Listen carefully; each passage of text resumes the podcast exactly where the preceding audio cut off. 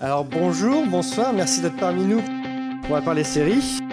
La série inratable de la rentrée. Difficile d'éviter les spoilers. Pour moi, c'est une réussite totale, quoi. Carrément insupportable, son personnage. Je l'ai revu il y a même pas très longtemps. Je, je vais regarder les épisodes là. Tu t'en doutais par rapport à l'épisode précédent.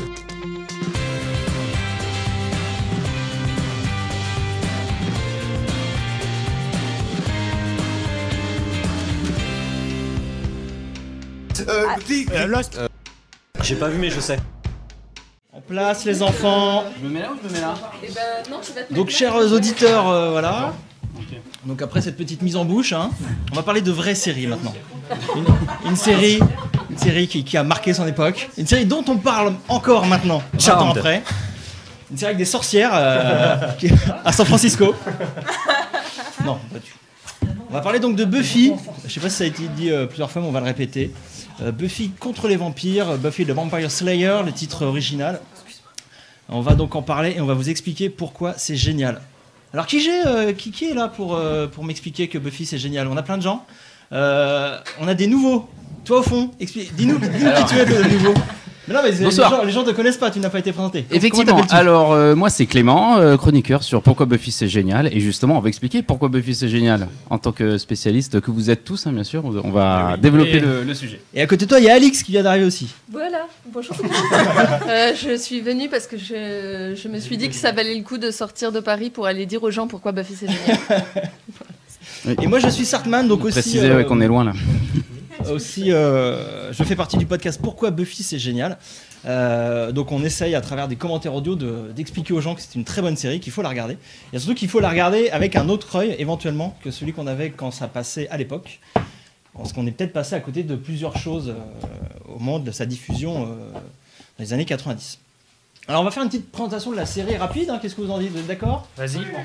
euh, donc série euh, qui a été diffusée de 1997 à 2003, donc 7 saisons, 144 épisodes, créée par Joss Whedon.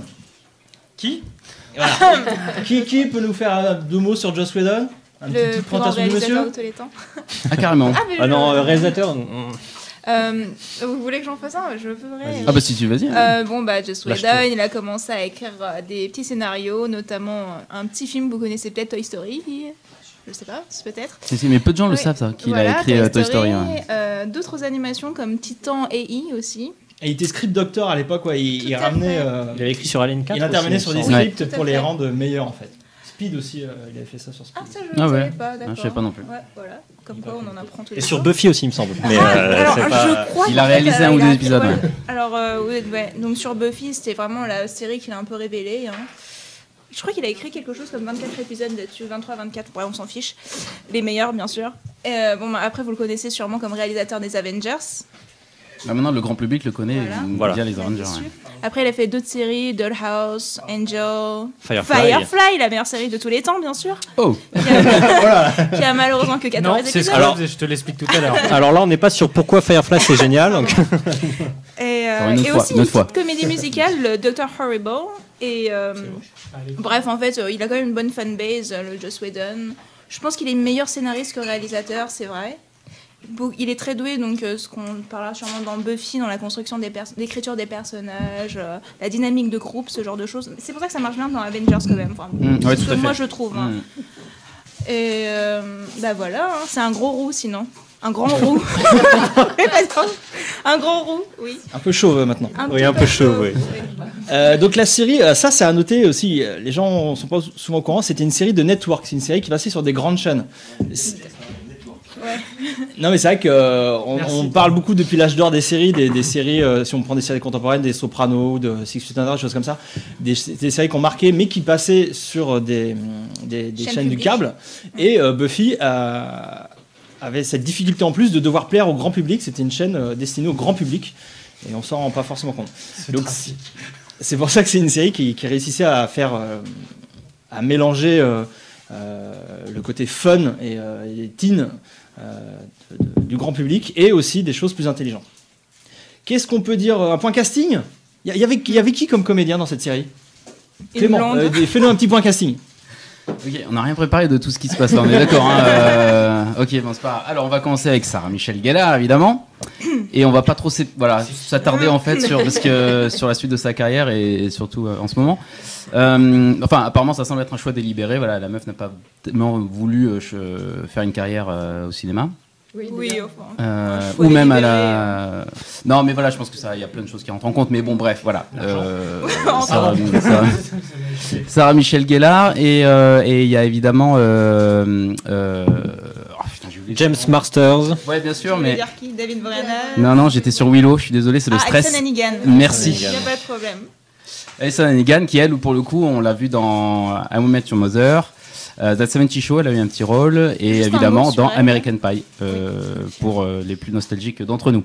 Un petit mot sur elle, c'est quand même l'une des rares à être re- reconvertie. Et puis on se souvient peut-être limite plus de son rôle de Lily dans How I Met maintenant que de Willow. Beaucoup de gens, je pense, la reconnaissent Ça- comme les une- deux, Ouais, ça va dépendre des générations. je Ça pense. dépend de génération, exactement. Les, les, voilà, les, les plus jeunes d'entre nous la connaissent pour, euh, pour Lily. Bah, David Boreanaz, en l'occurrence, les gens le connaissent beaucoup aussi pour le rôle de Bones. De Bones. Mais comme physiquement, il a énormément changé, personne ne sait n'a réalisé le même acteur. Et Nicolas Brandon, personne ne se rappelle de lui. comme ça, voilà. c'est- Si, moi Et je vous expliquerai tout à l'heure pourquoi. Alors, c'est une grande fan de, de Xander. Peut-être Voilà. pas de Nicolas Brandon, Ah, mais Xander, non, pas vraiment c'est même également l'un de mes personnages voilà. préférés de la série. Ah, on va en parler alors. du coup. Alors j'ai tout de si suite en envie de, euh, envie de vous lancer sur un pitch. Qui, qui se lance pour nous faire un pitch de la Ah série bah alors attends, alors déjà je vais faire un, un gros bisou à Riley du coup, euh, parce que Ah oui. c'est là où il va nous manquer. Riley, que- donc, qui est notre troisième Voilà. compère dans Pourquoi Buffy c'est génial. également. Courageux de Euh, choisir ce, ce nom d'ailleurs. Est-ce que c'était délibéré euh, Est-ce que c'était dit Oui, je pense, on l'a pas forcé. Hein, euh, Ça a été choisi à la va-vite et maintenant il est obligé de, le, de se c'est coltiner. Peut-être qu'il regrette, je sais pas. pour ça qu'il est pas là. C'est ça. Allez, qui nous un pitch, un pitch de la série c'est moi Bah non, je sais pas qui. Donc, Ah, euh, euh, donc Buffy, vas-y, ouais. Buffy Summers, euh, Romain. Vas-y Romain, fais-nous un pitch. Buffy Summers, jeune lycéenne qui arrive à Sunnydale parce que euh, en fait elle a brûlé le gymnase de son ancien Il s'est lycée. fait virer de son lycée. Mais pourquoi? Parce qu'en fait c'est l'élu. L'élu qui doit chasser les vampires et autres démons et autres démons sur euh, la terre, mais bon plus sur Sunnydale hein, parce qu'on voit on voit exclusivement Sunnydale. Et euh, donc Pourquoi Sunnydale, Romain? Parce que Pourquoi ah oui parce, que pourquoi? c'est parce que voilà c'est ça l'enfer, quand même. Qui est sous le lycée d'ailleurs. C'est eh, c'est ba- c'est ballot, c'est ballot quand même. C'est quand même dommage. Comme par hasard. Et euh, généralement, les, à, à chaque génération, donc il y a une nouvelle, euh, une nouvelle élue, et c'est la première élue à avoir un groupe d'amis, un groupe de, de le Scooby Gang, qui l'aide dans, dans, dans, dans sa, dans sa mission et qui fait qu'elle ne meurt pas comme les autres, euh, comme les autres euh, élus, Ah oui, oui, qui sont fait. mortes assez rapidement. Et donc, euh, pendant cette saison, elle, elle bute, euh, Elle combat le mal. elle combat le mal, voilà, avec euh, ses amis. sauve le euh, monde. Xander, Willow, euh, Angel. euh, en- Et Rupert Giles. Et Rupert Giles qui est son, euh, Son observateur. non, son observateur, voilà, c'est ça, son observateur. Exact, observateur, mais c'est l'archétype du mentor. D'ailleurs, on n'a pas fait le générique, je suis un peu.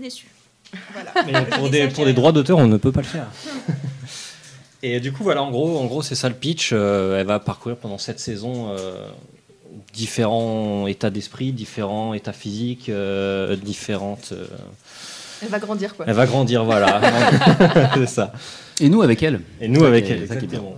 C'est ça, bah, très bien, très bon pitch, super. Je, je crois que je, je vais te remplacer, euh, je vais remplacer Riley par, euh, par Romain. Et puis, voilà. J'annonce, vient de m'envoyer un texto comme quoi il avait préparé un pitch. mais ben, j'annonce à. Riley en direct qu'il est, est- que je, je- il est renvoyé. Il est renvoyé. Euh, alors, moi, je voulais parler vite fait avant d'attaquer le, le gros. Euh, la diffusion en France. C'est- pour ça aussi qu'on a besoin de dire de- au monde entier que Buffy c'est génial et surtout à la France, parce que c'est une série qui a été extrêmement mal diffusée en France. Et mal doublé. Euh, on en a eu Mal des traduite. exemples euh, très euh, concrets euh, cette semaine avec M6 qui, qui salope des diffusions de, de grandes séries. Euh, c'est ce qu'elle a fait euh, notamment avec Buffy. Ça a été très mal vendu. Ça a été vendu comme une série euh, pour midinette euh, avec des histoires d'amour. voilà. Il y a ça dans Buffy, mais pas que. C'est beaucoup plus, euh, c'est autre chose que ça. Les traductions qui nous faisaient passer à côté d'énormément de, de- de choses, de références et euh, parfois même de sens, qui nous, les traductions françaises qui nous changeaient le, sens de certaines scènes. De certaines scènes. Euh, donc c'est pour ça qu'il faut, euh, que si vous êtes tombé sur Buffy à l'époque et que vous vous êtes arrêté là, peut-être qu'il faut y, retourner, jeter un œil en VO Et euh, vous allez comprendre que c'est génial. C'est ce que j'ai fait. Voilà, bravo, Moi, bravo Gwendoul. ouais. Et puis, enfin, pour rajouter ce que tu disais, on, oula, on a, euh, il y a eu le piège, enfin l'amalgame qui a été fait avec la trilogie du samedi, à savoir euh, Charme et euh, l'autre, je sais même plus ce que c'est, euh, l'autre, la troisième série. euh, Il y avait le caméléon, il y avait, il y avait Il y plein avait de le sentinelle, il y avait. euh, Voilà, et, et en fait, du coup, c'est pour ça que je rebondis sur ce que dit euh, le jeune homme dont j'ai oublié le prénom. Gwendol parce que j'ai eu la enfin moi aussi je m'y suis mis sur le tard parce que sur le moment bah voilà j'ai été un peu euh, induit en erreur par cette, cette euh, diffusion d'M6 euh. Et du coup, le, le problème Voilà. qu'on qu'on- qu'on rencontre encore aujourd'hui, c'est la comparaison entre Charmed et Buffy. ouais beaucoup ouais Donc t'as une série culte d'un Ouais. côté et très intelligente et une série neuneu de l'autre côté. Non, et, euh, voilà. franchement. Non, par contre, on- moi, enfin, je sais pas, j'ai essayé de re- re-regarder Charme maintenant, c'est c'est compliqué. Hein. Ah ouais, c'est ouais, ouais. oui, C'est ça compliqué, on est d'accord. hein. Ouais. T'as été pris En plus, c'était des stand-alone. Tu l'as fait pour nous, on le fera pas. Voilà, j'ai essayé, voilà. Bah, voilà, pour vous dire, les, les séries faut pas regarder en ce moment, Charmed, ça en fait partie. Par contre, je vous préviens, euh, juste pour dire Buffy, alors il y a juste pour moi un vrai problème essentiel avec Buffy, c'est que Buffy c'est génial et du coup, euh, en fait, quand on veut en regarder un épisode pour se remettre en tête des trucs pour venir faire un podcast par Et exemple, ben on regarde les et 7 ben saisons. ensuite on passe trois jours à regarder Buffy. c'est un piège C'est très compliqué. Donc voilà, faites attention, c'est génial, mais c'est addictif. C'est addictif. Voilà, sachez-le. Alors, commençons, de- commençons à répondre aux questions. À la question pourquoi Buffy c'est génial? Donc j'ai fait, j'ai fait un petit, un, plan, j'ai fait un plan, hein, et on va donc c'est en plusieurs étapes. La première étape, c'est on va dire qu'on va expliquer pourquoi Buffy est une série sympa à regarder. Parce que euh, on va rentrer dans tous les détails après, euh, il y a plein de, de- niveaux de lecture, tout ça. Mais c'est avant tout une série marrante, euh, une série avec, avec un monstre à chaque, chaque semaine, un monstre à combattre. Est-ce qu'il y a un de vous qui veut parler de ça ou je m'en charge Le côté procédural de la série, le côté fun, le côté euh, et côté. euh, alors moi le côté fun moi j'avais préparé un petit truc mais euh, peut-être que Ah, ah, euh, Clément a préparé un petit tous- truc. non mais on est tous là pour en parler euh, donc euh, C'est la seule personne qui a préparé quelque chose ce soir. alors ouais alors préparer même pas parce que du coup je vais dire euh, ce que j'ai oui bah préparer mais bon c'est pas voilà alors effectivement, mais c'est pas un peu hors sujet parce que c'est pas que le, le- le côté fun. Ce que j'aimais bien moi, c'était que c'est une série qui ne se repose jamais sur ses acquis et qui apporte une nouveauté euh, qui fait que tu es surpris quand même assez souvent. Euh, quand tu pars du principe que, que c'est une, que c'est une fille qui tue des vampires, eh ben t'es assez surpris que non, Arrête de euh, c'est beaucoup tête, plus toi. que ça, ça va beaucoup plus loin et que en plus euh, c'est c'est fun quoi. C'est empiriquement fun cette série. Tu, tu, tu te marres euh, euh, assez, assez souvent et ce qui me frappe, moi, quand on fait nos podcasts, c'est que le discours, enfin assez souvent, le discours est toujours d'actualité aujourd'hui. Le discours véhiculé par l'épisode en question marche, peut marcher aujourd'hui. Alors, quoi. ça on y reviendra après, mais voilà, si on prend rien que la série au premier degré, déjà c'est cool. Enfin, c'est juste mon avis, mais déjà c'est cool. C'est une nana qui est un peu sexy quand même, euh, qui, qui défonce, qui défonce des, des vampires. Donc il y a de l'action, il y a de l'amour. La romance est super importante dans la série et fonctionne vachement bien. Il y a des belles chorégraphies d'ailleurs dans les combats. Il y a, entre, euh, ouais, y y a plus, parfois c'est bien, parfois c'est bien, mais au moins il y a de la baston. Y a chaque épisode a sa dose de baston. Il y a énormément de, bonnes vannes. On a, parlé de Joss Whedon un peu. Il est maintenant connu pour ses bons mots, pour réussir à, rendre des personnages attachants en, faisant des vannes et tout. Il y avait déjà ça dans Buffy. Donc voilà, juste quand on s'arrête au premier degré, la série est cool. On est d'accord. Oui. On est d'accord là-dessus. Tout à fait. Mais vous n'avez pas le choix de toute façon. euh, c'est cool, c'est tout. Je vais rajouter un truc sur le côté procédural et voilà, Ouais. du coup sur les monstres et tout ça, un truc que je trouve, euh, enfin du coup qui est très large sur la série et qui est vrai du coup à chaque épisode, qui est le côté euh, euh, Buffy, c'est une super héroïne qui n'est pas parfaite. C'est-à-dire qu'elle a des super pouvoirs, elle est euh, voilà, elle est l'élue, voilà, il n'y a pas d'ambiguïté sur, sur- là-dessus, clairement. On le sait dès le départ d'ailleurs. Et euh, mais par contre, elle est loin d'être euh, un super-héros complet. C'est-à-dire que elle, elle a la force physique, elle a euh, la concentration, elle a la capacité à se bastonner avec des, euh, des mecs qui font trois fois sa taille et qui ont des grandes dents et, euh, et des sourcils qui froncent euh, vachement. Euh, mais euh, Et l'enquête de justice en plus. Mais par contre, elle, elle, elle est, elle est en quête de justice, mais elle a, on voit, comme elle est adolescente et que c'est une série sur l'adolescence, on voit toute la construction de ses valeurs morales et là-dedans s'imbrique euh, du coup justement le Scooby Gang et euh, du coup Rupert qui, euh, qui lui apporte euh, Giles. Rupert Giles voilà qui lui apporte euh, qui- L'anglais, l'anglais de service. Il faut toujours un anglais. service. voilà, c'est ça. Qui lui apporte une espèce de structure. Il y a le fait qu'elle est, elle est avec Willow qui est très intelligente, qui du coup parfois met un peu euh, euh, Buffy dans une situation où on a un peu l'impression qu'elle est bête. En l'occurrence, il faut être clair, elle est, elle est pas bête, c'est pas un personnage, elle est pas intellectuellement stupide. Elle est juste, euh, elle est juste pas dans les bouquins très souvent. Elle est, c'est une femme d'action. Elle a pas forcément le temps de, voilà, d'être, d'être intéressée par les cours parce que elle, est, elle doit sauver l'humanité toutes les 10 minutes. Du coup, il y a en fait dans tous les épisodes, les personnages servent tous à quelque chose. Ils apportent tous quelque chose et finalement, le super-héros de la série, c'est le groupe. Et du coup, c'est tout à chaque épisode, il peut y avoir des nouvelles interactions entre voilà, si Willow et, et Buffy se font la tronche, et ben ça va avoir une implication sur le monstre de la semaine parce qu'on va pas le tuer de la même manière parce qu'on n'aura pas accès au même Les relations entre les personnages sont toujours Voilà. au centre, euh, et puis comme ils non, de, de- partagent l'histoire. les voilà les comme ils partagent vraiment bien il y a- il y, a vraiment un partage intéressant des compétences Mhm. dans le groupe bah, du coup voilà le, toutes les résolutions de la semaine dépendent à la fois du monstre si comment il était il est, il est arrivé là euh, qui il est euh, qu'est-ce qu'il fait et aussi comment va le groupe? Quel est quel est l'état du groupe à ce moment-là? Et ouais, du coup c'est re- renouvelé à l'infini D'ailleurs, les, compétences, dans les compétences, euh, Xander est celui qui se cache le mieux. Et Sauf dans un épisode où il sauve le monde. J'en parlerai. euh, je- Enfin voilà. je- je- vous me dites quand vous voulez que je me lance sur Zander. Par contre, ça peut durer a 10 une partie de minutes. Sander qui est prévue de- de- d'une demi-heure de Sur, internet, on nous demande si on va chanter les chansons de Once, More- Oui. Once More. Ah, With je suis prête, ce serait avec plaisir. Ah, un peu We plus tard, ouais. Ouais, ouais, monster Et il y a, il y a Fred qui dit que Alix, elle lui donnerait presque envie de s'y mettre à Buffy. Mais il faut s'y mettre Fred, Ah, alors ça. euh, Il Fred, faut carrément s'y mettre. Euh, non, c'était euh, c'était une super intervention. Et euh, juste moi pour finir sur le côté procédural, c'est une série qui est fascinante à regarder sur les passionnant. 7 saisons. C'est une série qui est passée d'une- structure très procédurale, donc avec c'était quasiment une, une série euh, policière quoi. Euh, Il y avait un monstre, il y avait un meurtre, il y avait, il y avait un truc à élucider et à la fin on butait le monstre et voilà, youpi c'était bien. Donc une, euh, avec des épisodes très indépendants les uns des autres et qui a évolué euh, au fur et à mesure des saisons vers une série super feuilletonnante. La saison 7 est extrêmement euh, feuilletonnante. Euh, chaque épisode euh, se suit et ne peut être compris si on- que si on a vu le précédent. Et, euh, et ça, voilà, si on s'intéresse aussi aux structures des séries, à comment on écrit des séries, tout ça, ça peut être très intéressant de, de voir Buffy pour ça. Alors, deuxième partie, hein, j'ai envie de passer à la deuxième partie. Une série qui parle à tout le monde. Voilà. Et pas filles. Mais non, euh, Ouais, je, ouais, carrément. je trouve personnellement que c'est une série où le, le- le phénomène de- d'identification au personnage fonctionne très très bien. Euh, il y a aussi des, des- les- des références euh, culturelles au niveau de la pop culture qui sont omniprésentes. Euh, ça, Via, via Xander, quand même, beaucoup. via- mais via, via tout le monde. Buffy aussi a conscience, tu disais, conscience d'être une super héroïne. Elle fait régulièrement des, des références aux super héros, tout ça. C'est Et- marrant d'ailleurs parce que, enfin voilà, quand on- je revoyais des épisodes et du coup il y a le côté, euh, voilà, Buffy fait des références à Superman quand Xander fait des références à Jimmy Olsen. Donc s'il y, a- il y a vraiment une structure, euh, voilà, où, où- où ils sont amusés à, à montrer qu'ils sont pas les premiers à faire euh, ce genre de truc et qu'en même temps ça vaut, Mais enfin, non, voilà, qu'ils sont capables d'apporter quelque Mais chose. de c'est une des premières choses moi qui m'a fait Buffy, c'est que je me suis dit ah voilà c'est- ces jeunes là que j'ai en face de moi pour la première fois, ok j'ai l'impression comme si j'étais avec mes potes et qu'on délirait sur euh, des super héros, des conneries comme ça. Euh, on a l'impression de pas être pris pour un idiot. On a des personnages qui nous ressemblent et qui ont les, les mêmes discussions que nous, les mêmes, le même bagage culturel que nous. Est-ce que vous avez envie d'en parler aussi du mélange des genres aussi? C'est une un série mélange, euh, qui, qui- qui mélange, euh, qui peut parler à tout le monde, donc comme je disais, aux filles avec le côté romance, aux garçons peut-être avec le côté épouvante. Non, non, aux filles avec le côté identification à des femmes fortes, s'il te plaît, Alors merci. voilà, non mais voilà, est-ce que Partons pas direct.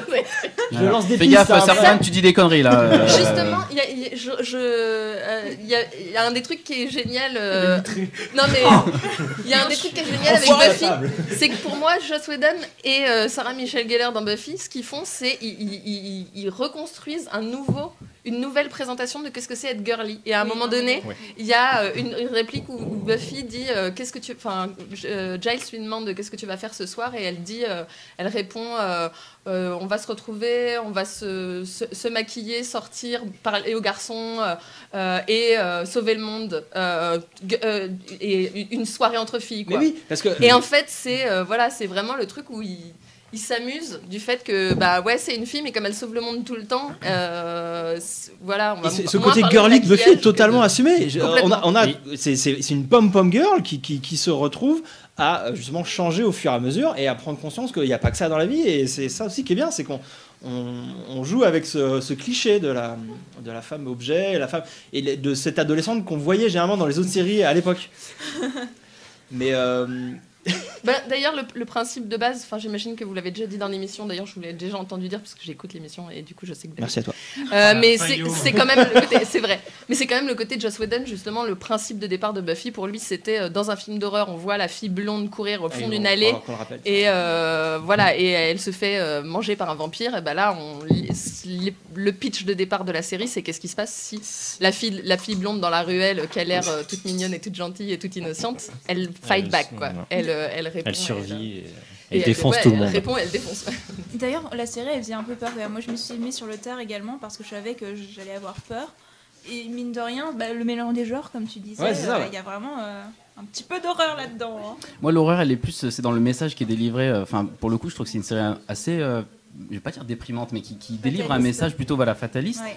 Tu vois, où voilà, à travers les monstres et les, les divers sorts qu'elle a à combattre, bon, évidemment, ça nous parle de la vie, quoi, de la vraie vie. Ouais, bien, quoi. Et sans déconner, des fois, tu, tu ressors de là, tu fais un, tu fais un petit bilan sur ta vie et tu, tu, voilà, tu peux, tu peux avoir le seum, hein, comme disent les jeunes euh, aujourd'hui. Buffy, c'est pas super, je trouve. Ça- le fond est assez, euh, assez, euh, oui, bon, en fait, allez, j'ai pas d'autres. euh, Alors oui, non, mais super transition, Clément, parce que là, on va, on a bossé, on a on va, bossé. on va parler du, euh, justement ce qui fait le, sel de cette série, ce qui fait que même après 100 visionnages d'un épisode, on, découvre encore des choses, et c'est pour ça que vous devez regarder Buffy, là, vous qui le regardez, euh, c'est que c'est une série à plusieurs niveaux de lecture. C'est une série, comme on l'a dit, euh, qu'on peut prendre au premier degré, une série euh, pour, pour ados, sympa, voilà, elle est amoureuse d'un tel, mais elle peut pas parce que voilà, c'est compliqué. Ou alors, ah, elle, doit, bah, elle doit combattre des mecs, mais bon, elle a pas que ça à faire, elle a un devoir de- de- d'histoire à faire, c'est galère. Mais ses amis sont là pour l'aider, on peut voir ça comme ça.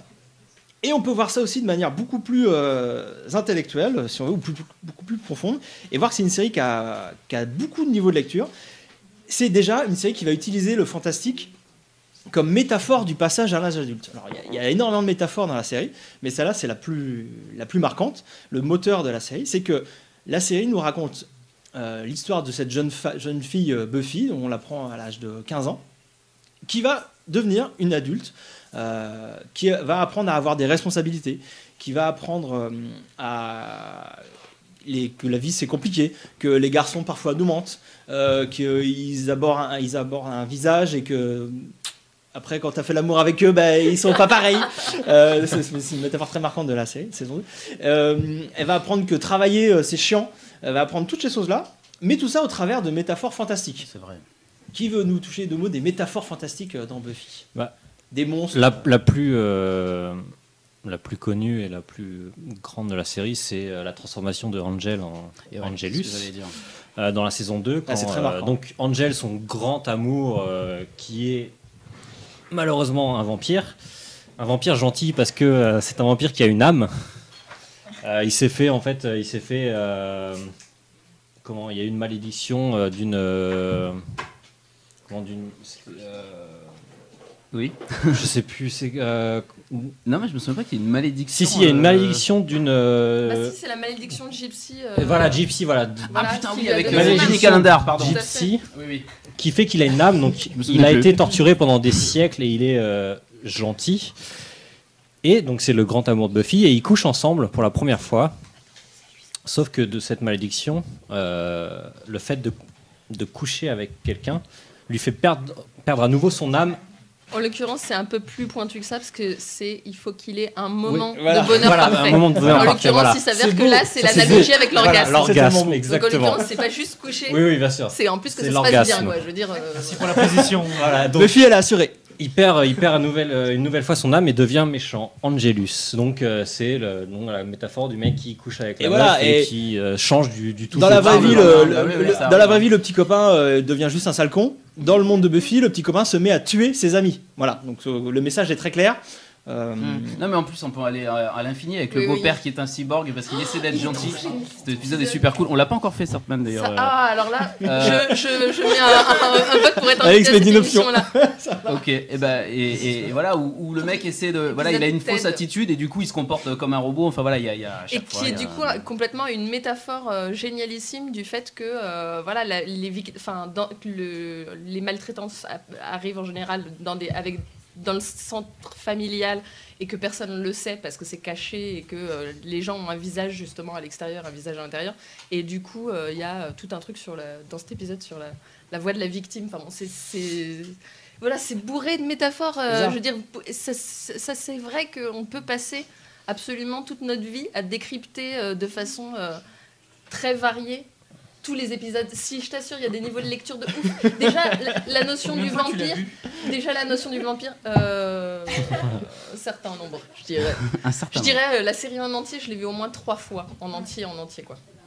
Non, et du coup, euh, toutes ces métaphores permettent de, de parler de sujets très forts comme euh, le, le viol, euh, on l'a dit, le, le- le- le- les garçons qui, qui changent, le, le- le beau-père. On avait vu un épisode sur la drogue, ça parle de La- drogue, ça peut Mais parler la- de l'adolescence aussi, euh, la puberté, Toutes ces choses-là qui, peut, qui pourraient nous saouler. hein, Mais- si- faire des Hmm. épisodes à message euh, quand t'es ado, de voir ça très premier degré, ça peut être relou. Mais à travers ces métaphores de monstres, de vampires, de machin, bah, le message passe peut-être mieux. J'ai l'impression, non Bah, beaucoup mieux, bien sûr, bah, évidemment. Mais c'est un outil pédagogique, Buffy, en fait. C'est ça qu'il faudrait, faudrait euh, le mettre au lycée, je crois. Ou au collège, non mais sérieux. Euh, ça, moi, ça m'aurait fait beaucoup de bien Oui, de bien sûr. découvrir Buffy au collège. Non, mais l'une des, l'une des grandes forces aussi de la série, c'est que, en plus de ces métaphores, ils, ils prennent, les- ils explorent les sujets de front, euh, comme la perte, euh, la perte d'un, d'un proche. Euh, Ouais. euh, on va spoiler, enfin c'est. Oui, mais allons-y. Alors, euh, oui, on peut pas parler de série sans spoiler, Voilà. c'est ça qui est un peu chiant, donc allons-y, quoi. Voilà, dans la saison euh, 5, la... C'est fini en Buffy perd 2003. sa mère. Il n'y a aucune métaphore dans, dans cet épisode. Elle perd sa mère littéralement. Elle meurt euh, pas sous ses yeux, mais elle la découvre euh, inerte sur le canapé. C'est un épisode, un des, un des épisodes les plus forts de la série. C'est le meilleur. Le l'épisode.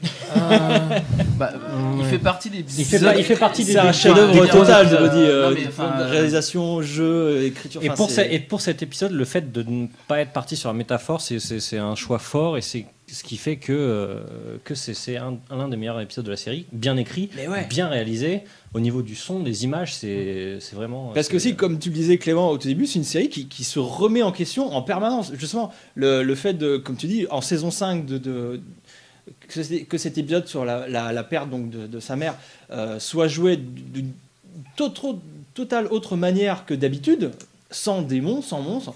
Et euh, C'est quand même un vampire. Il y a, oui, oui, ouais, dans la morgue, ouais, mais c'est tout. Enfin, c'est euh, le seul, euh, le seul objet Et surnaturel voilà, de l'épisode. on joue aussi avec les codes ré- régulièrement. La série euh, se, se, se répond à elle-même, se, se parodie même. En- la, la saison 7 est un très bon exemple pour ça. La saison 7 est un miroir de- des deux premières saisons. Et, euh, et très, très intelligente là-dessus. Enfin voilà, c'est une série passionnante à regarder. Mais euh, qu'est-ce que sur les niveaux de lecture, a l'air, est-ce qu'on a tout dit hein. Ouais, ouais, a j'aimerais bien dire un, un truc euh, sur les niveaux de lecture. Oui, Un vas-y. truc que je trouve euh, rigolo, c'est le côté. euh, donc, il y a Juliette Landau, je vous conseille de- d'aller regarder, donc, qui joue Drusilla dans, dans Buffy, qui, qui euh, est actuellement en train de faire un, un documentaire sur le- les vampires. Au, au monde de The Undead, un truc comme ça, non? Comment ça s'appelle? Euh, oui, c'est euh, Join the Undead, Ouais, un truc comme ça. je pense. Un truc, Il y a voilà. Undead. Il y a Undead Voilà, dans il y a le- Undead, c'est sûr, mais je pense que ça doit être Join the Undead. Ouais. Donc un documentaire sur la Euh, représentation du du vampire, euh, dans, dans voilà, les films et les a- séries. Elle fait, euh, du coup, voilà, il y a des interviews de, de plein de gens qui ont, qui ont travaillé sur ce sujet-là et, et tout ça. Et du coup, je regardais ça et, et je, je me disais, c'est marrant, en fait, euh, le, le vampire, c'est euh, en effet un, un- une- un élément métaphorique qui permet de, de parler de plein de choses. En l'occurrence, moi, le truc que je trouve rigolo, c'est le côté, euh, pour moi, Buffy, si je devais la pitcher, alors je ne l'ai pas fait tout à l'heure parce que c'est un pitch un peu décalé. C'est un pitch Mais, parfait, euh, non, oui, oui, et puis celui de Romain était parfait. Mais euh, pour moi, Buffy, c'est, c'est, c'est le, le- ce que j'adore, c'est le côté, euh, voilà, l'immortalité des, des vampires. C'est une espèce de, de blague paradoxale, parce que du coup, ils deviennent immortels, alors qu'en fait, après, ils vont passer leur temps à essayer de survivre à Buffy, ce qui est quand même assez drôle. Et c'est ça, ils, le- ils obtiennent leur immortalité en suçant la force vitale des jeunes gens qui les entourent. Et puis en se faisant pas tuer, c'est ça qui est drôle, c'est qu'ils sont immortels alors qu'ils sont tuables en fait. Du coup, euh, ça a en soi euh, pas de sens réellement. Et du coup, pour moi, il y a dans un certain point de vue, j'ai réalisé récemment, c'est pour ça que j'avais un peu envie d'en parler, euh, que dans un certain point de vue, Buffy, c'est euh, une, un truc pour les adolescents qui est génial à regarder parce qu'en fait, c'est une série qui passe absolument son temps à expliquer que euh, les vampires représentent des gens qui sont des des, des gens qui ne changent pas, qui sont là depuis des centaines d'années, comme des idées reçues Mhm. de notre société qui sont, euh, qui sont restées euh, euh, à la traîne et qui n'ont pas évolué avec leur temps et qui ne devraient plus être là. Et donc, euh, toutes les métaphores, enfin, on en parlera plus tard, sans doute, mais sur le fait d'être, de, de la, de la communauté gay et de le- toutes ces choses-là sont, sont hyper bien traitées. Et Buffy, c'est la force du changement, quoi. C'est la force du fait que. Ouais, attention. Non, mais c'est. Ah non, mais c'est je soutiens, je soutiens. C'est la force du C'est fait complètement que vrai. quand, quand on est adolescent, on va être obligé de devenir adulte. Le changement est obligatoire dans, est à tous les stades de la vie. Voilà. Ouais. Et chaque épisode, c'est un monstre supplémentaire parce que le changement, ça fait toujours peur. Et du coup, il y a cette espèce de. euh, voilà, Essayer de, de- surpasser les obstacles euh, au fur et à mesure. Et il y en a tout- euh, toujours qui revient, qui revient, des vagues. C'est ça. Et, et en fait, le changement, ça s'arrête jamais. Et d'ailleurs, et du coup, c'est pour ça qu'il n'y a jamais de- réellement de moment où, C'est Buffy est, fin. tranquille. fait, quoi. Ouais, Elle c'est a clair. beau faire tout ce qu'elle peut pour fermer la bouche de l'enfer ou pour faire. euh, voilà. Non, Mais, des- il y aura Et ça toujours- même aller vers. Voilà, on- ça a même un message politique parfois dans la série, notamment dans saison 3 avec le personnage du maire. Là, euh, c'est c'est même très clair, hein, le, le maire euh, qui, qui est là depuis des années, qu'on apprend qu'il est immortel, que machin, qu'il fait des, des pactes avec les démons. Enfin, on- quand on sait que monde politique, comment il est, faut faire, voilà, faut savoir manger de la merde et faire des compromis. Voilà, c'est enfin, c'est exactement ça le personnage du maire. Et voilà, c'est une série qui nous dit tout ça, qui nous parle aussi. euh, alors, euh, qui nous parle de philosophie, même d'existentialisme. Vous sa- saviez ça que Buffy est une série Eh ben maintenant, oui. et ben maintenant, ouais, voilà. Euh, voilà, c'est une série qui aborde plein de messages, plein de, plein de domaines. Et voilà, et on en vient à notre euh, avant-dernière partie, c'est une série à message. Une série, donc, euh, à message très fort, tu l'as, tu l'as évoqué vite fait, qui est euh, déjà notamment euh, féministe et. Comment dire, gay friendly, j'ai écrit, mais c'est pas que ça. C'est une série qui, qui, qui a mis en avant, une des premières fois, une des premières à avoir mis en avant un personnage homosexuel, qui a une, une série, pour la première fois, on a vu un baiser entre deux personnages homosexuels à l'écran. C'était dans Buffy, Mhm. sur un network. Vous vous rendez compte Vous vous rendez pas compte Parce que maintenant, ça se fait des bisous partout, on a des Ah bah scènes oui, de c'est sexe sûr. incroyables dans, dans toutes Non, les mais séries de la bien. Terre. C'est bien de le rappeler, euh, effectivement, de temps en temps. Mais à l'époque, il a dû se battre pour avoir ce bisou, donc c'était dans, dans The Body, euh, échangé entre Tara et Willow. Et, euh, et il a eu, et voilà, c'est. hum, Et le personnage de Willow est très intéressant là-dessus. Si quelqu'un veut en parler, sinon j'en parle. Mais euh, c'est un personnage qui, euh, qui euh, découvre son, homosex- son homosexualité pendant la série. Et ça va être amené d'une manière totalement naturelle. On va pas en faire des caisses. On va pas la, en faire un épisode, un épisode coming out ou un épisode comme ça. C'est une, euh, ça, ça montre l'ouverture d'esprit de, de ses amis, l'ouverture d'esprit de la série. On va avoir un personnage homosexuel. Et voilà, c'est un personnage comme un autre. Bien Est-ce que ça vous a marqué ça ou, ou Moi, ça euh, ça m'a marqué parce que justement, j'ai trouvé que c'était extrêmement bien traité. Et du coup, je te reprends un peu, je suis désolée, mais le côté, euh, elle- quand elle l'annonce, ses amis la- l'acceptent. En fait, pas tout à fait. C'est-à-dire qu'il y a quand même tout un moment où, euh, en fait, Buffy lui en veut d'être sa meilleure amie et que, et que, et que elle ne lui, lui en est pas parlé avant. Oh là là, parce qu'elle a mis du temps à le. là Parce que là, là, là, Oui, en fait, au départ, quand elle sort avec. Tara, euh, elle, le- elle, Elle le présente comme une amitié. Et au départ, c'est une amitié. Et elle se, voilà, elle, elle, mais tout le elle monde a compris, personne elle Bah non, su- au début, Non, non, mais- elle-même, elle le savait pas. elle euh, succombe à Tara et Ouais. ensuite elle cache le fait que Tara et elle sont ensemble pendant quelques J'ai temps. pas eu du tout cette lecture. Et, euh, de et ensuite, quand Buffy l'apprend, Buffy le, le vit mal, mais le vit mal parce que euh, elle se sent trahie que, euh, que, euh, Willow lui ait pas dit. Et Parce pas que- parce que Willow est homo et que tout d'un coup ça transforme leur amitié en quelque chose Ouais, d'autre. ouais. Du coup, c'est marrant parce qu'il y a le côté. euh, à la fois, c'est pas non-news, le- son annonce du fait qu'elle est gay. Justement, c'est pas, ça passe pas inaperçu. c'est- Il y a, il y a- y a- y a, euh, une réaction dans le sens où les gens reconnaissent le fait que ce qu'elle vient de dire, c'est important pour elle et que, ça, que voilà, que- qu'elle montre des. Voilà. C'est pas un changement dans sa vie, parce qu'en l'occurrence, elle était, Et, et elle était avec des mecs avant. Ce qui est bien avec ça, c'est qu'ils en font pas une phase ou une mode. C'est que quand, euh, bon, euh, quand Tara meurt, voilà, bon. C'est la fin du Tu spoil. Soyons pourrir la soirée, toi. Alors, la Tara mère, est morte. euh, Tara. Euh, ils, ils la C'est font pas personnage revenir vers, ils la font pas revenir vers les gars et Oui. on fait oh tiens oui c'était euh, c'était parce que c'était pas parce que c'était une c'était parce que c'était elle. Mais c'était c'est pas du tout le cas c'est pas du tout le cas parce que elle, elle- elle se remet avec une autre fille en saison 7 euh, je sais plus comment elle s'appelle Kennedy. Kennedy c'est ça donc donc voilà. Ce qui est bien c'est qu'ils n'en font pas une mode ou une, une phase c'est quelque chose qui est ancré en elle qui, qui fait partie de ce Un des personnage. trucs qui est très drôle, c'est un des grands trucs de Whedon euh, qui est génial quand on re-regarde la série Buffy, c'est qu'il y a euh, 300 000 euh, petits, euh, petites informations qu'on comprend en fait qu'une fois qu'on a vu la suite. euh, voilà, donc quand on le revoit, c'est- c'est c'est hyper drôle. Alors, Et en l'occurrence, le double ganger de, de Willow, ah oui euh, voilà, est, est Voilà. assez. euh, Saison voilà, 2, c'est elle ça vient- Quand elle arrive en saison première 3, saison 3, saison C'est ça.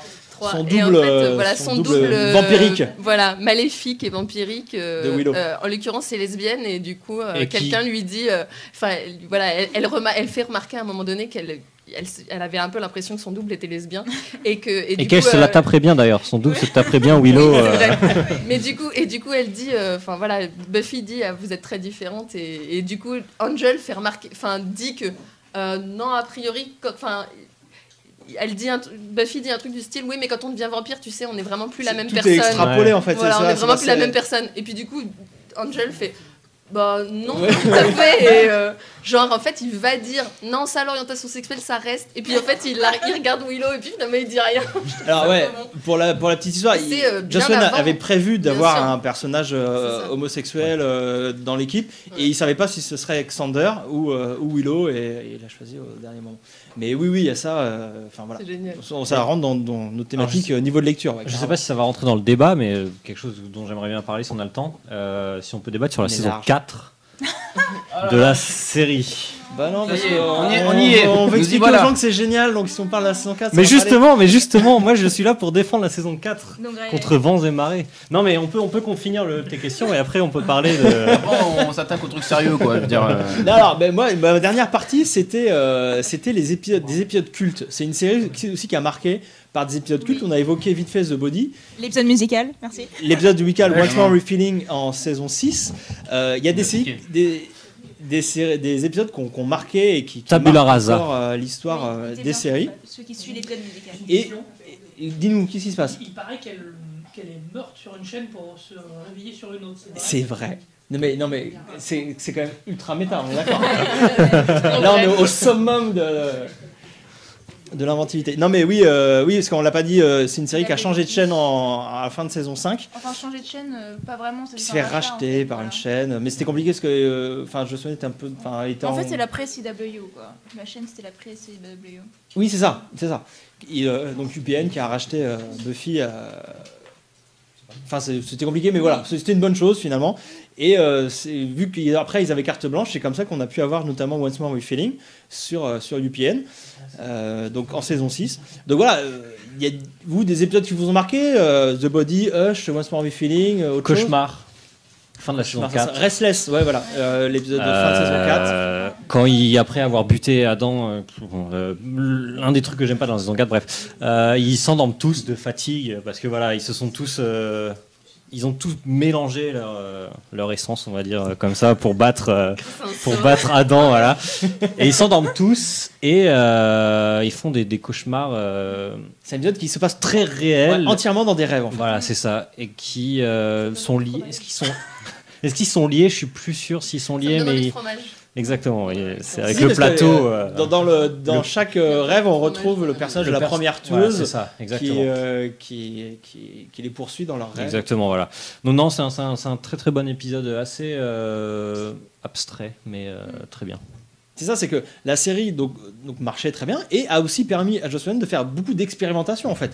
Euh, beaucoup de choses. Il est, on l'a dit, c'était une série qui était très cadrée au début, mais une fois que la série a eu du succès, à partir de la saison 2-3, c'est une série qui marchait très très bien. Il s'est permis euh, de faire, euh, ben voilà, on l'a dit, des épisodes, euh, euh, un épisode dans des rêves, un épisode euh, en comédie musicale, un épisode sans dialogue. Alors on l'appelle l'épisode sans dialogue, Hush en saison 4 aussi. Très bon. Oui, Euh, Il y, a, il y a que deux Mais actes. Voilà. Dans l'occurrence, c'est pas une blague de. Enfin, c'est pas Romain qui fait son. Voilà, c'est, son euh, lourdingue, c'est en l'occurrence référence à une blague que fait Buffy. Voilà. Voilà, et C'était si- Squad Jest en fait. Si vous voulez voir des épisodes aussi qui sortent de l'ordinaire, Buffy est une très bonne série pour ça, avec des épisodes euh, très très marquants. Normal Again aussi, vous vous rappelez, saison 6, qui, nous, qui nous laisse à penser que Buffy serait peut-être une folle enfermée dans un asile psychiatrique qui aurait Oui, tout inventé, inventé tout l'univers de, de Oui. Sunnydale. Parce qu'il reste, c'est une timeline possible. Enfin, je veux dire, c'est, il est, il est, il est fort celui-là. Ouais, il, il réussit à nous faire douter euh, Oui. sur, Bah, ouais. euh, voilà, sur l'existence de ce monde euh, plein de vampires. Il reste un petit quart d'heure. Il reste la fin, ouais, ça va revenir sur Netflix. Il reste un petit quart d'heure. C'est le moment de parler de Xander. c'est- le moment de c'est parler pas de le dernier Xander, je crois. épisode, donc. Ouais, d'accord. Et de Spike. Complètement. Ah, Pro Spike Si tu veux. Ah ouais, bah oui Euh, oh. Moi, je suis. J'ai le pop euh, Spike, hein. J'adore, euh, Spike aussi, donc il n'y a pas de. Spike et Xander, mes deux personnages préférés. euh, ouais. Ouais, ouais. Vas-y, parle de, parle-nous de, parle-nous de- de Xander. Parle-nous de Xander, Ben, je parlerai de la saison 4 après. Je, je, je, je voudrais Oui, je dire, sais, euh, voilà, Nicolas Brandon, si tu me regardes. Nicolas Brandon qui passe, Il est, il est, il est sur qui, le qui est pas, qui est pas hein, trop en euh, forme en ce moment, hein, qui est en mode dépression et tout. Il est pas euh, en prison en Donc achetez, non, non, il est sorti de prison, mais achetez son t-shirt. Il a créé un t-shirt à l'effigie de Free Xander Nicolas. avec marqué euh, Slay Depression euh, en dessous. Et euh, achetez-le. C'est vendu avec une boîte de cachetons d'ailleurs. hein. C'est pour sa caution. C'est pour payer son traitement. Il en chie un peu Nicolas en ce moment. Donc euh, voilà, on soutient euh, Nick. On est avec toi. Mais oui, en Complètement. plus, euh, bien sûr. Complètement. Ah Bah si, quand Bah même. si, elle va, elle va jouer dans euh, Sex Intention euh, la série. Ouais, ouais. C'est parfait. Il avait joué un violeur dans euh, Private Practice, euh, Nicolas Brandon. Tout à fait. Ouais. Ça a été dur de regarder ça très. Il très était bien. Ouais, ouais, il était. super. mais- Il a aussi joué un cuisinier dans une série qui a duré 13 épisodes. je sais pas. Ouais, c'est ça. Avec Avec Bradley Cooper. Cooper. Ah oui, c'était une série assez intéressante. Oui, c'était sympa. Donc vas-y, vas-y, euh, vas-y. Non, je, je- c'est marrant parce que Xander, c'est un personnage que, que moi je trouve passionnant euh, à plein d'égards, qui est souvent. euh, mon- justement, les gens en parlent moins parce que c'est un personnage qui. euh, donc euh, Buffy, Bah, c'est l'élu, secondaire, euh, Willow, euh, c'est euh, la- elle devient une, une magicienne. euh, Rupert Giles, c'est l'anglais de service. et et- et c'est l'adulte. Et c'est- oui, c'est la figure paternelle. C'est incroyable comme dans Buffy, justement, les parents sont des gens. Enfin, c'est le côté adolescent.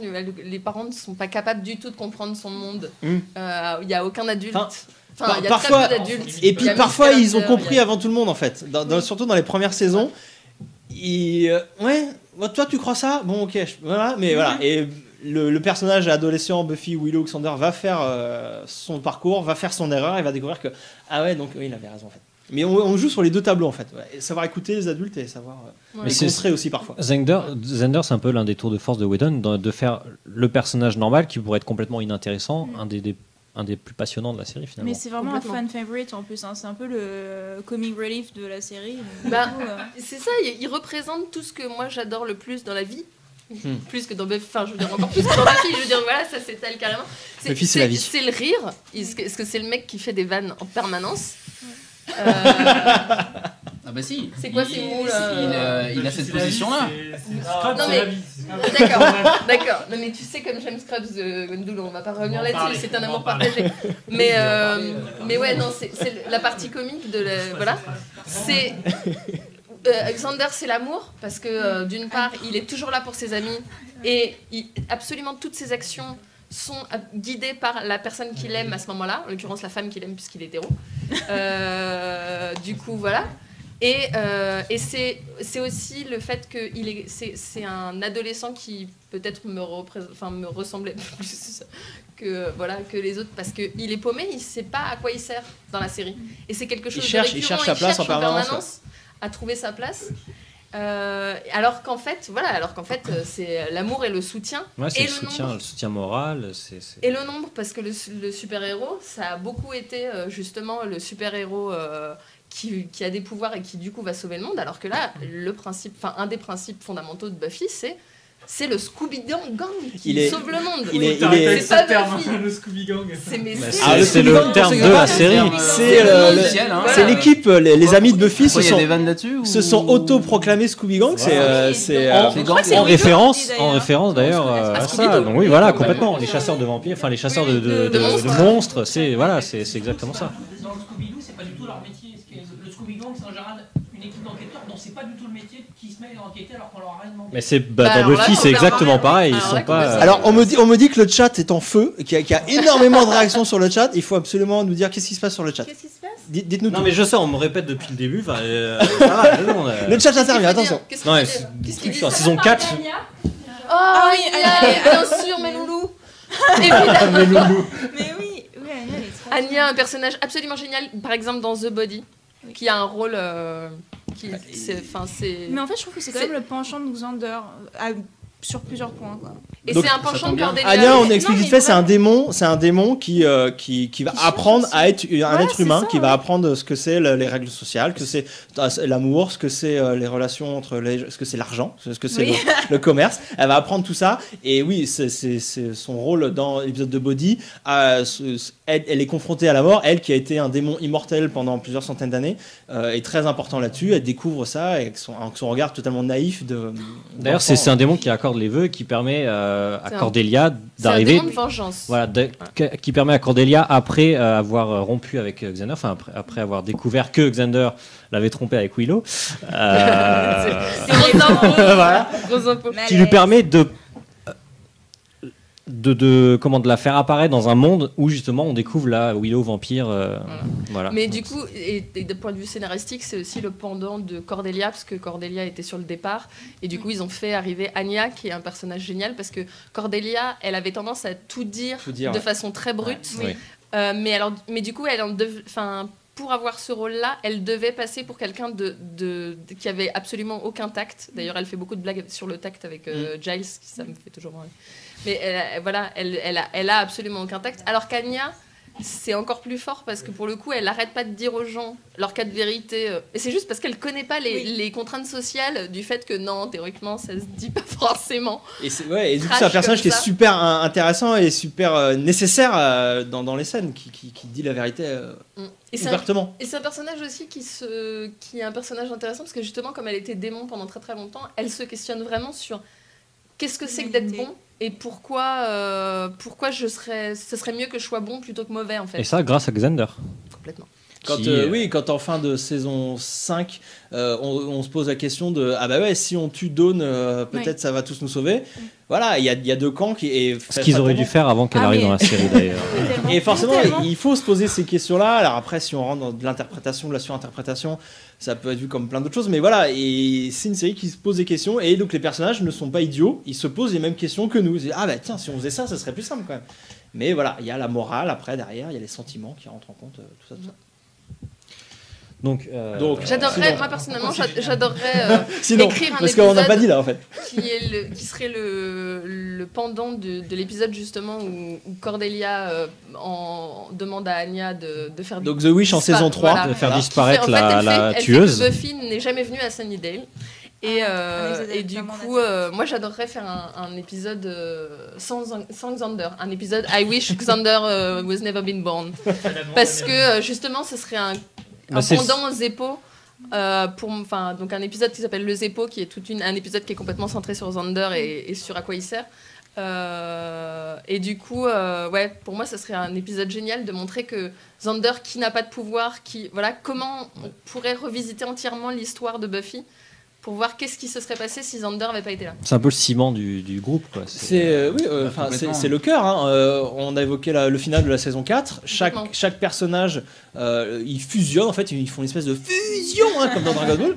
Et, euh, et avec Sophie Sonka. Et euh, Xander a le rôle du cœur. Euh, Ouais, voilà, c'est exactement. bon. c'est là. Mais le- c'est une position, il est touchant parce que c'est une position qu'il assume pas forcément au départ. euh, voilà, il aimerait peut-être avoir des super pouvoirs. Qu'il assume à la fin en saison Il le dit 7. souvent, hein, Et il le dit d'ailleurs euh, clairement, c'est même pas interprété. Bref, il, est, il voilà, on l'aime bien. C'est pour ça que le Zeppo, c'est un épisode charnière dans, dans l'évolution du personnage. Complètement. Qui fait qu'il passe de mec qui veut avoir des pouvoirs à un mec qui fait bon, bah, j'ai pas de pouvoir, tant pis, mais je suis quand même Mon, là, je sers mon pouvoir, c'est de ne pas avoir de pouvoir. Voilà. Et, Exactement. et il faut savoir, euh, voilà. euh, Il faut être courageux pour assumer ce que tu viens de dire là, pour tu vois le prendre. euh, Mon pouvoir, c'est de pas en avoir. Franchement, euh, respect tout. Et puis hein, j'ai dit qu'il sauve une fois le monde, mais il sauve une fois exact, en- il sauve une deuxième fois le monde quand Willow devient euh, méchante Ah oui. Et qui se met en travers de, Ouais. de sa route pour euh, lui parler de, de- des sentiments. euh, son et- histoire de crayon jaune. je- Voilà, c'est ça. Et il fait la, la scène qui, pour moi, est, alors, euh, est une scène. euh, je comprends que ce soit pas le cas pour la plupart des gens, mais moi, c'est une scène que j'adore parce que j'adore le personnage de Dawn. D'abord Ah bon parce que scénaristiquement Ouais. parlant. non mais parce que, parce que c'est compliqué, scénaristiquement, attends. elle a On été peut en parler vite fait, c'est un tour de façon- force incroyable. de- C'est la un tour de façon force, dont elle a ouais, été intégrée à la série est juste, je trouve, euh, culottée, ex- extrêmement culottée. Ouais, ouais, ouais. C'est-à-dire que, euh, voilà, choix, début de saison euh, 5, euh, on- la, la- la saison commence et tout d'un coup, euh, Buffy, qui était fille unique, Oui. se Ah, retrouve avec une sœur qui est adolescente, qui est pré-ado, disons. Enfin, oui, qui est Et c'est normal pour tout le monde. Et voilà, tout et le tout monde. le monde trouve ça tout à fait Juste un mot par rapport à Xander. Alors, rien à voir, mais je, trou- je sais pas si vous regardez Teen Wolf, mais je trouve que Styles, c'est un peu le Xander du coup du groupe. Par- par- Oui, je pense que c'est- C'est ça que tout le monde aime bien aussi. hein. C'est pas copié dessus, mais c'est euh, une, une référence à, à ça, je pense. Voilà, merci, au revoir.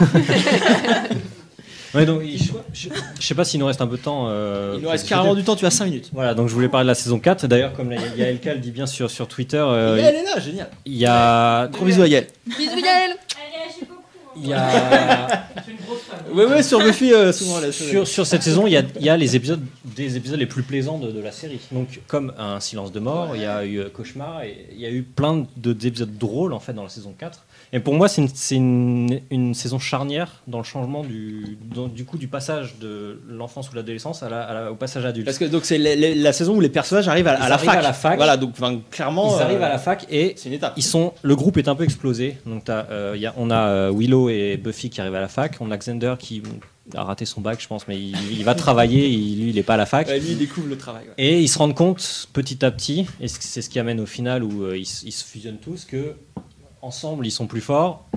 Pareil, ils arrivent à rien. Ils, ils sont pas, euh, ils sont pas aussi forts que, que ensemble. Dans, dans- dans la, dans- je crois que c'est le premier épisode. Dans les premiers épisodes, elle essaye de de combattre un gang de, de vampires. euh, Premier épisode de la saison 4. oui, Oui, c'est ça, ouais, ouais, ouais. d'un, euh, qui est euh, géré par, qui est dirigé par une meuf qui vole en fait Ouais. plein d'affaires. Qui euh, vole, mais- euh, et qui fait croire que les, les étudiants.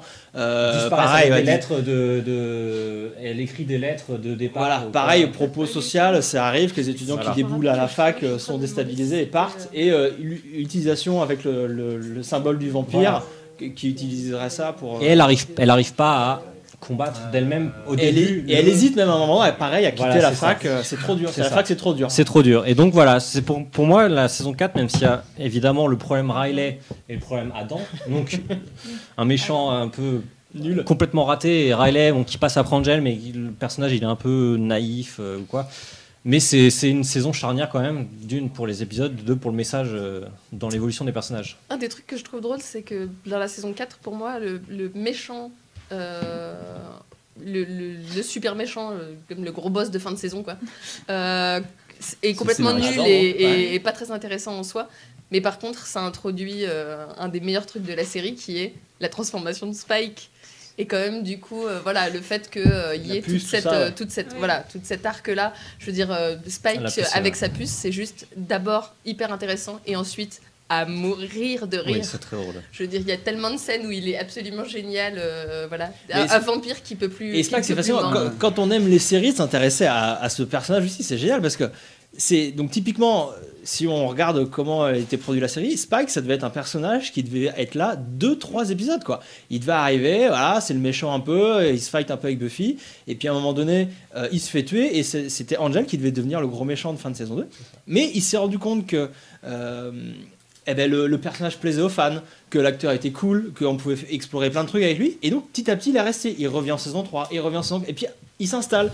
Mais voilà, c'est très intéressant. euh, apparemment, ici, plein de gens qui aiment les séries. De voir que ça, c'est une série qui a je, su. je suis pas sûr. hein, qui a su aussi, on l'a pas dit, que Joss Whedon était aussi très à l'écoute de, de- de- des réactions qu'il y avait au- sur sa série. Et, euh, il, il fouillait les forums et tout. Et il, il faisait du fanservice et aussi il faisait de l'anti-fanservice régulièrement. Il contrait aussi euh, sa phrase la plus célèbre c'est de faut pas donner au spectateur ce qu'il veut, mais Ça, c'est ce très bien. il a besoin. Et, euh, et, euh, hein. et voilà, c'est très, c'est très important de voir ça. Ne jamais, ne jamais écouter les fans quand, Eh ben, quand parfois, il faut écrire une parfois série. si et parfois non. Il a, il a, mais toujours être à l'écoute, toujours être à l'écoute des fans. Et c'est ce qu'il nous a montré avec cette série, euh, de, donc de garder Spike, mais à l'inverse de tuer des personnages euh, que les gens aimaient et d'introduire de personnages qui. Et au- aussi, pas. faut, faut, faut, faut noter la, les- la grande différence entre tous les, les grands méchants de chaque saison.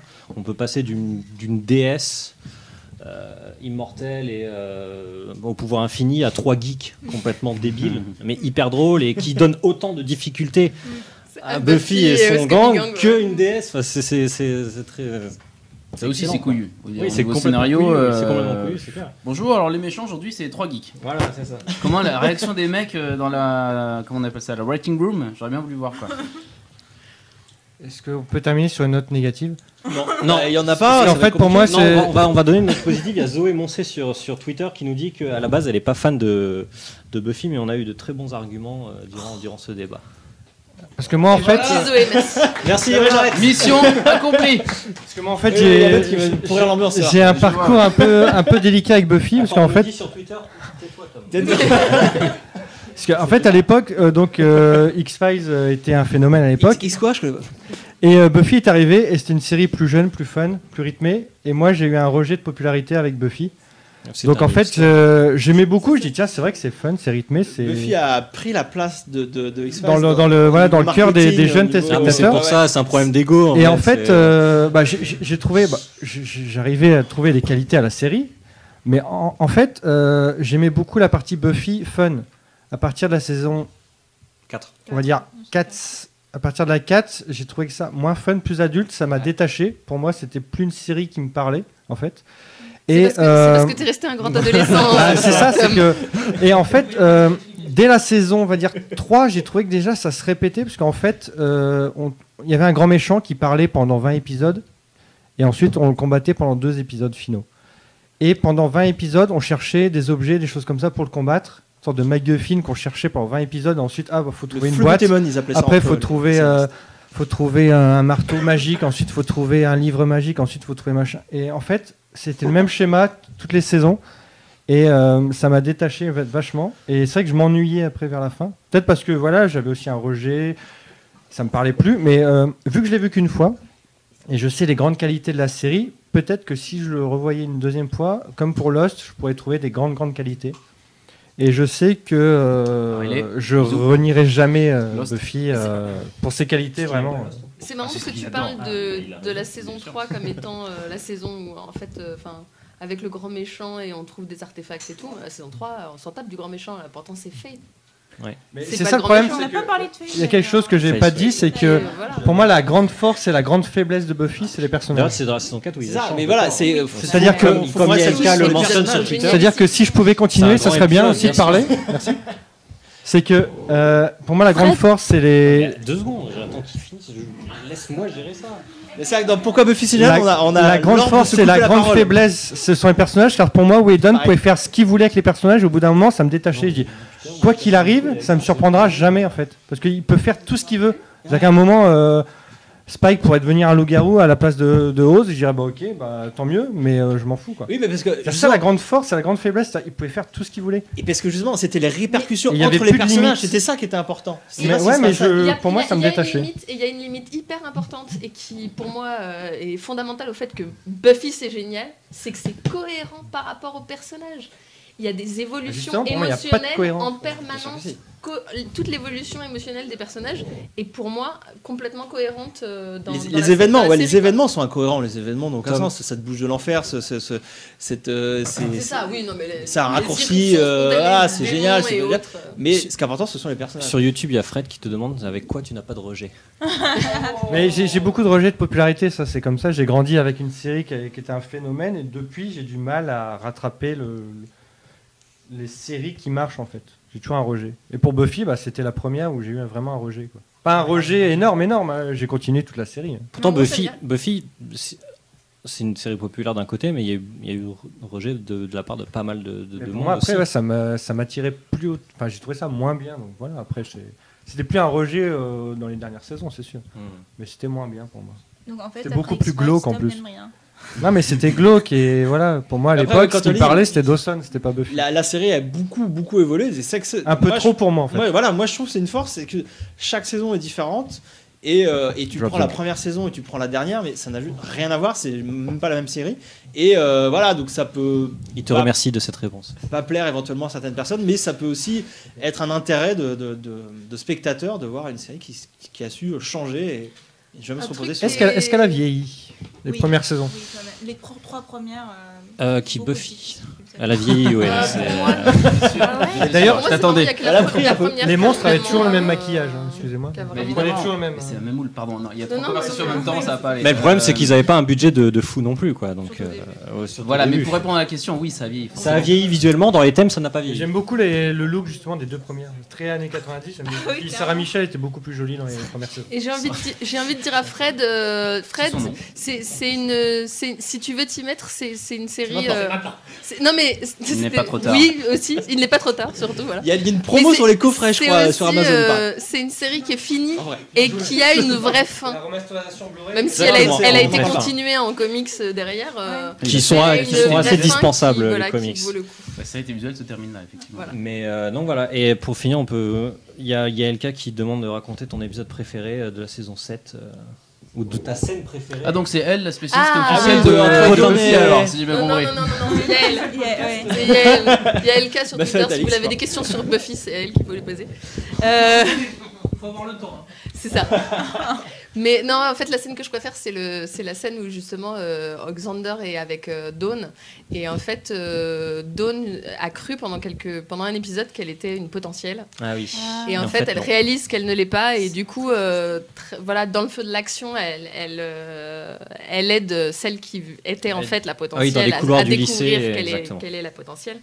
Et, euh, et du coup, il y a une scène très très jolie après, euh, après toute cette scène d'action, tout ce truc. Euh, tout le monde s'occupe de justement de celle qui est réellement concernée et pas de Dawn. Et, euh, et, et Xander est avec Dawn et il, lui, et il lui parle et il lui explique que voilà justement qu'est-ce que c'est d'être un sans pouvoir dans le Scooby Gang Ouais. et pourquoi c'est important et pourquoi elle est plus elle est plus euh, elle est plus euh, courageuse que tous les autres. C'est que Il lui dit euh, You're not qui- special, you are Yeah. extraordina- euh, Extraordinary. extraordinaire. Je ne sais Yeah. pas parler anglais. non, va, va pas te faire mal. J'essaye de parler anglais régulièrement, mais je n'y arrive pas. Il Et dit tu, tu n'es pas spécial, tu es juste extraordinaire. C'est que tu as ça. fait quelque chose d'extraordinaire tout en étant normal. C'est ça. Et Et donc on découvre un peu plus le rôle important scène- C'est la scène de la plus belle parce qu'en plus, il dit quelque chose de très vrai et qui est très drôle, je trouve, par rapport à la saison 7 avec la caméra, enfin avec un, un- un des geeks qui s'amuse à filmer les trucs. C'est que du coup, Xander, c'est aussi le témoin. C'est aussi celui qui voit ce qui se passe et qui, voilà, qui est présent. Et euh,